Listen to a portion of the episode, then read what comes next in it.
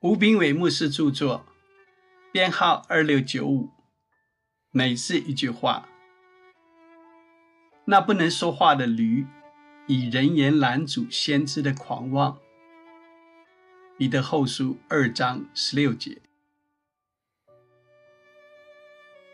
有位弟兄出远门住宿饭店，主日要前往某间大教会聚会，他向饭店开门的小弟问路。那个性开朗的小弟说：“那间大教会很远，你恐怕会迟到。有间小教会离这里只有五分钟的路程。”他大可不以为然地想：“你怎么知道我喜欢什么？”但他接受小弟的建议，前往那间教会。后来认识那里的牧师。那位牧师后来介绍他认识一位出版商，替他出版了第一本书。这位弟兄被推向崭新的境界，这一切皆源自饭店的门房小弟，这一切都是出于神的安排。他永远不晓得谁是神为他安排的使者。有时候帮助我们的人，并非是最有影响力的重要人士。神使用平凡人物，帮助我们接触关键人物。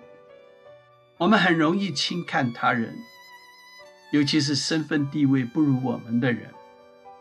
我是饭店客人，他只是饭店的员工，是我们不放在眼里的人。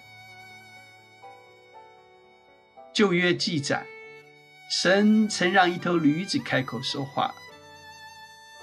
神自古差遣众多的先知去教训人、提醒人的错误、责备人的恶行。可惜人却不断背逆神，因而不听神的训诲。今天有神的话语提醒我们远离罪恶，追求圣洁，不可明知故犯，沉迷罪中之乐。神使用软弱的，叫有智慧的羞愧。